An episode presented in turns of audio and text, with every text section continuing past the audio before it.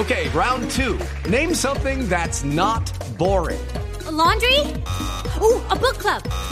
Computer solitaire, huh? Ah, oh, sorry, we were looking for Chumba Casino. That's right. ChumbaCasino.com has over 100 casino style games. Join today and play for free for your chance to redeem some serious prizes.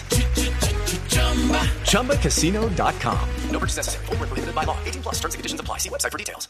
El diario El País está publicando hoy una información según la cual el gobierno de España habría aprobado en el primer semestre de este año que termina la venta de material militar a Venezuela por valor de 20 millones de euros.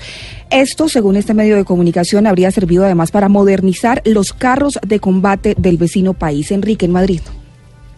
Buenos días, Marcela. Sí, los carros de combate AMX-30 del ejército venezolano habrían sido modernizados merced a ese contrato millonario valorado en 20 millones de euros y que fue firmado en el primer semestre de este año. La noticia tiene eh, algo de polémica porque recordemos que hay un embargo en vigor de venta de material militar a Venezuela desde el 13 de noviembre de 2017. Sin embargo, según cuenta el diario El País, citando fuentes del gobierno español, la aprobación de esa partida presupuestaria de esa venta habría sido hecha antes de que entrase en vigor ese embargo de venta de material, por lo que se habría podido realizar esa venta de material para los carros de combate AMX-30 estando en vigor ese embargo. Según las fuentes consultadas por el diario El País, la licencia corresponde al programa de modernización en concreto de 86 carros de combate AMX-30 de fabricación francesa que el ejército venezolano está llevando a cabo por valor de 70 millones de euros. Estos carros de combate tienen ya una edad, fueron fabricados en el año 1970 y pertenecen a una base que se encuentra en el estado de Zulia, en el noreste del país, según dice el país, junto a la frontera con Colombia,